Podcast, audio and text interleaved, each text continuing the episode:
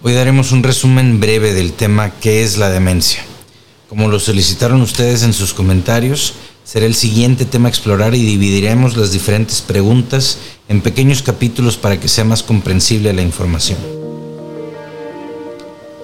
Bienvenidos a una grabación más de envejecimiento y calidad de vida. Mi nombre es David Montemayor. Antes de entrar a puntos técnicos es importante recordar que en temas donde perdemos funciones mentales o físicas, siempre tenemos que ser muy empáticos, muy comprensivos y poner en todo momento un esfuerzo claro por comprender la situación específica de cada paciente. No asumir nada, sino escuchar y entender las preferencias de cada persona y de su familia y dar el mejor consejo médico es un proceso difícil, pero puede hacerse con calma, con buena información, con apoyo multidisciplinario y con el apoyo de familias unidas y disciplinadas. Algunos puntos clave que revisaremos a manera de resumen durante los siguientes 10 minutos serán 1. La enfermedad de Alzheimer es la forma más común de demencia degenerativa, es decir, que empeora a través de los años, en mayores de 60 años. La pérdida de memoria es una de las características típicas de este tipo de demencia en sus etapas tempranas, pero puede presentarse en cualquier tipo de demencia. Es importante reconocer que existen diferentes causas de este padecimiento.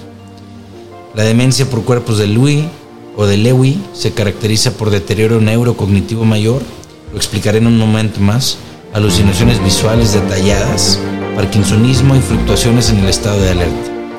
La demencia frontotemporal, por otro lado, comienza generalmente antes de los 65 años de edad y se caracteriza inicialmente por cambios conductuales y en el lenguaje muy evidentes. Existen medicamentos que pueden mejorar levemente las mediciones objetivas de cognición en actividades básicas de la vida diaria en algunos pacientes con demencia por enfermedad de Alzheimer. Por mediciones objetivas me refiero a herramientas que transforman los síntomas en números, algo que suena frío y separado de la persona, pero por lo contrario nos permite encontrar claridad en una serie de síntomas interconectados, complejos, que requiere atención en múltiples intervenciones, las cuales pueden interactuar entre sí y volver objetivas las mediciones nos permite tomar decisiones y evaluar si los resultados de ellas, de las intervenciones, son benéficas o adversas. Los síntomas conductuales en estos trastornos deben ser manejados por una combinación de modificaciones ambientales y psicosociales.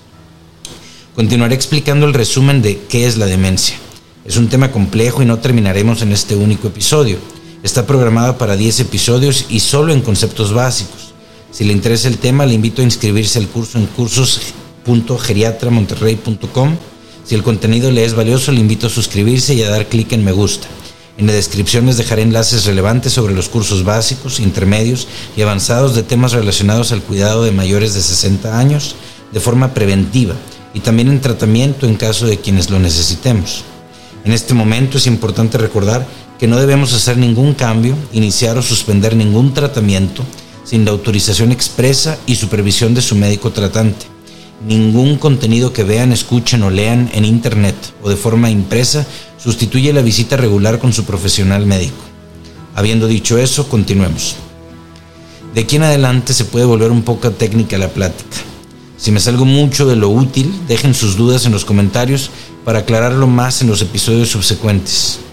Sin embargo, vale la pena conocer alguna terminología para poder comunicarnos mejor con nuestros médicos y entender mejor cómo apoyar a quienes queremos, quienes están viviendo estas dificultades. Dejaré también pequeños exámenes básicos en el curso para asegurar que el conocimiento haya quedado comprendido, para poder así apoyar a nuestras familias. El enlace estará en la descripción de los videos.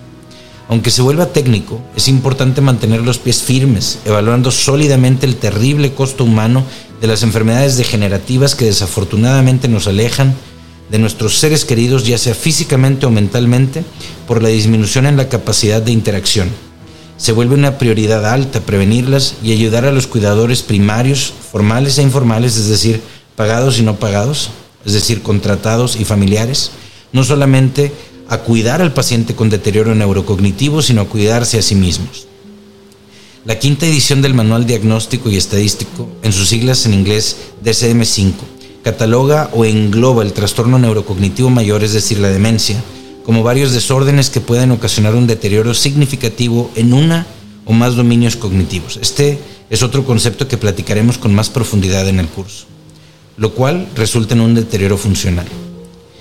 ¿Qué es un deterioro funcional? Se traduce en que la demencia, el deterioro neurocognitivo mayor, puede ser ocasionada por múltiples causas y su característica preponderante, aunque no única, es que ocasiona una disminución en la capacidad mental que imposibilita el realizar las actividades que antes realizábamos con facilidad.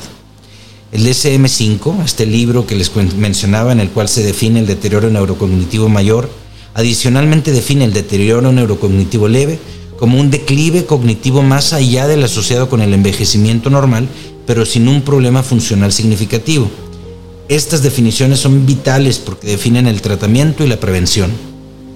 De aquellas personas diagnosticadas con demencia, la mayoría tiene enfermedad de Alzheimer.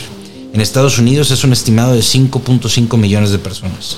Aunque el principal afectado por la enfermedad es el paciente, no debemos olvidar a las familias y cuidadores de estas personas quienes tienen la angustia de cuál es el siguiente paso a tomar.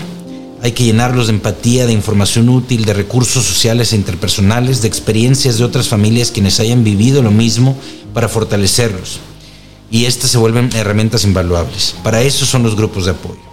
Es notable también que los síntomas iniciales del deterioro neurocognitivo pueden ser mal interpretados o mal diagnosticados por familiares, cuidadores y por supuesto también por nosotros los médicos como pérdidas normales por la edad.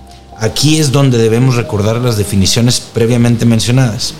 Mantener una sospecha alta cuando se presente un deterioro, pero no saltar a conclusiones sin evidencia suficiente para no estigmatizar a las personas ni para ocasionar el golpe emocional que viene con un diagnóstico prematuro, que pudiera no ser definitivo, es muy importante. Dicho eso, realizar el diagnóstico temprano de un deterioro neurocognitivo tiene ventajas importantes en calidad de vida para el paciente y para su familia. Para dejarlo claro, la demencia de ninguna manera acompaña invariablemente al envejecimiento. Y lo repito, la demencia de ninguna manera acompaña al envejecimiento, invariablemente. Existe el envejecimiento exitoso sin estas patologías, con independencia, con autonomía y con calidad de vida. El envejecimiento cognitivo es un declive gradual de algunas habilidades que puede ser similar al declive que se ve en algunas capacidades físicas. Sin embargo, no ocasiona pérdida funcional importante. En contraste, los desórdenes generalmente progresan al grado de ocasionar pérdida de habilidades sociales y ocupacionales o incluso en el nivel básico de atención personal. Actualmente existen avances importantes en el diagnóstico y tratamiento de estas enfermedades y su identificación certera puede minimizar el uso excesivo de recursos sociales, económicos, emocionales por parte del paciente y de sus familias al anticipar necesidades futuras y preparar las acciones a tomar. Hasta el momento, el revertir de manera sostenida el deterioro cognitivo de la demencia no es posible, pero existen tratamientos psicosociales y con medicamentos que pueden mejorar claramente la calidad de vida y permitir que se instituyan medidas de seguridad y apoyar a los cuidadores con entrenamiento y recursos. Este tema ciertamente no termina en esto. Tenemos que evaluar síntomas, diagnóstico, apoyo a la familia y cuidadores, complicaciones posibles, tratamiento y en todo momento recalcar que ningún cambio al tratamiento debe realizarse sin la autorización expresa y supervisión por su médico tratante. Me dio gusto verlos en este nuevo episodio de Envejecimiento y Calidad de Vida, en el que hablamos sobre qué es la demencia. Si el material les fue de utilidad, den clic en me gusta o suscríbanse al canal, página o a los cursos que les dejaré en los enlaces. Todos los días publico un tema de salud de interés. Mi nombre es David Montemayor. Nos vemos mañana. Tengan buena salud y buena noche.